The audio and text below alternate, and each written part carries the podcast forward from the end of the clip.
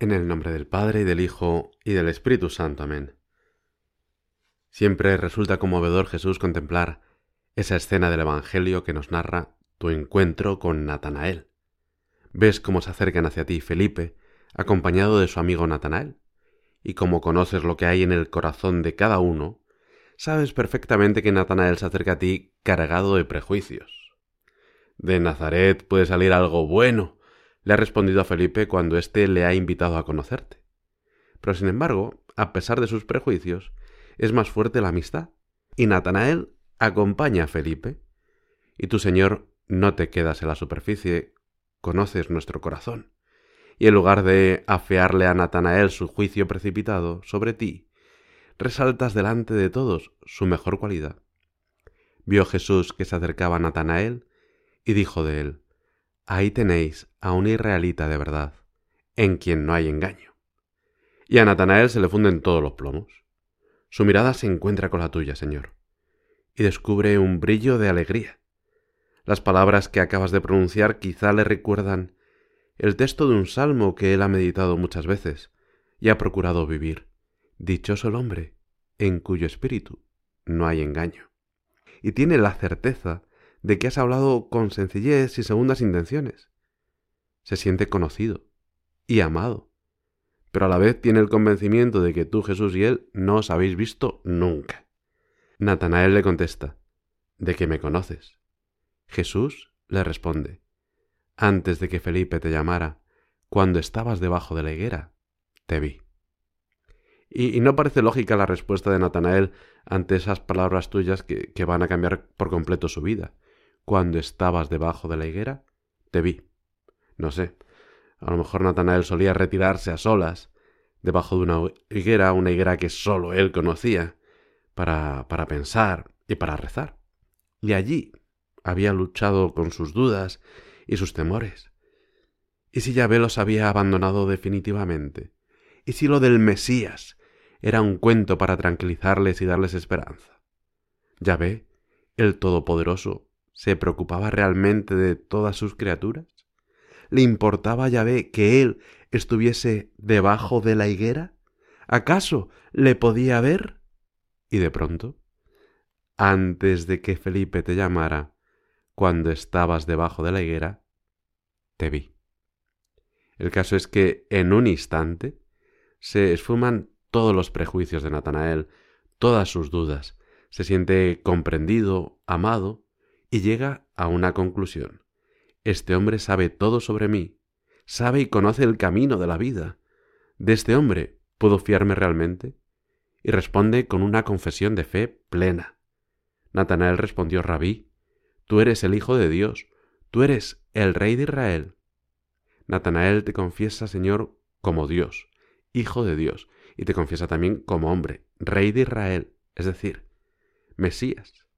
Natanael no se aferra a sus ideas previas, a sus prejuicios, y con una sencillez extraordinaria es capaz de reconocer su error y cambiar de opinión.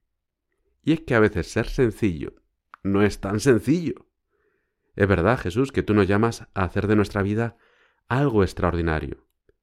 Pero con frecuencia olvidamos que lo extraordinario se esconde en lo ordinario.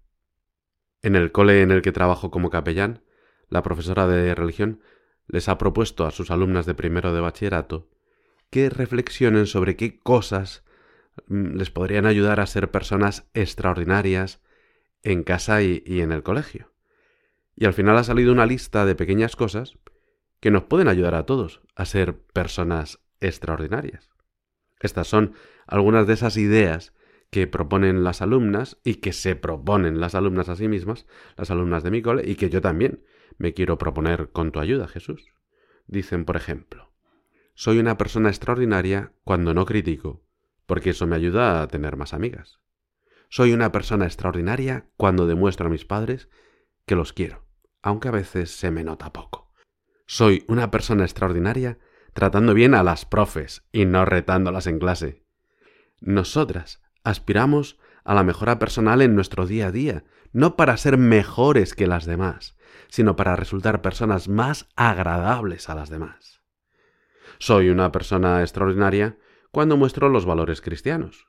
Soy persona extraordinaria porque me fijo en los demás y les ayudo y trato bien a mis compañeras de clase.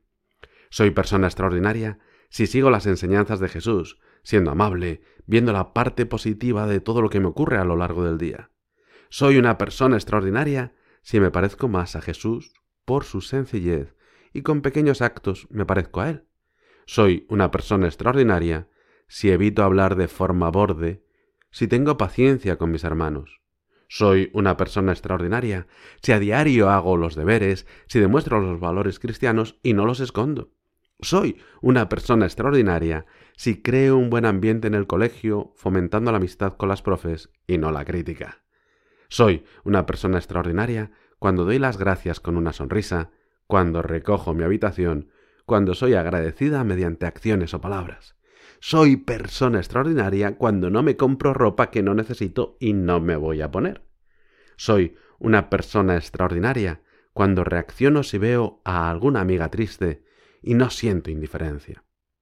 Las alumnas del colegio son extraordinarias cuando apuestan por alcanzar retos importantes en su vida y no se conforman con la mediocridad. Soy una persona extraordinaria cuando controlo los enfados y entiendo que el resto de personas del colegio y familia también pueden tener un día malo. Soy una persona extraordinaria si el rencor lo guardo en un cajón y no me acuerdo de él. Soy una persona extraordinaria si hago favores sin esperar nada a cambio. Soy una persona extraordinaria si me gusta hacer cosas sencillas. Lo más sencillo es muchas veces mejor. En fin, la lista podría seguir, claro, pero el tiempo se nos va. Piensa tú ahora, en presencia del Señor, ¿qué te puede ayudar a ser una persona extraordinaria?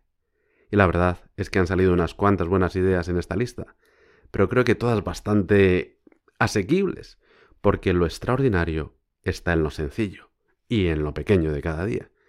Y todo eso hecho por amor nos acerca a Dios. Ojalá que estas alumnas y, todos seamos capaces de ser personas de una pieza, como Natanael, y de luchar por ser de verdad personas extraordinarias. Y ojalá que estas alumnas no hayan escrito todas esas ideas tan buenas solo para que la profe de Relí les ponga buena nota. Aunque no sé tú, pero yo creo que se merecen un 10.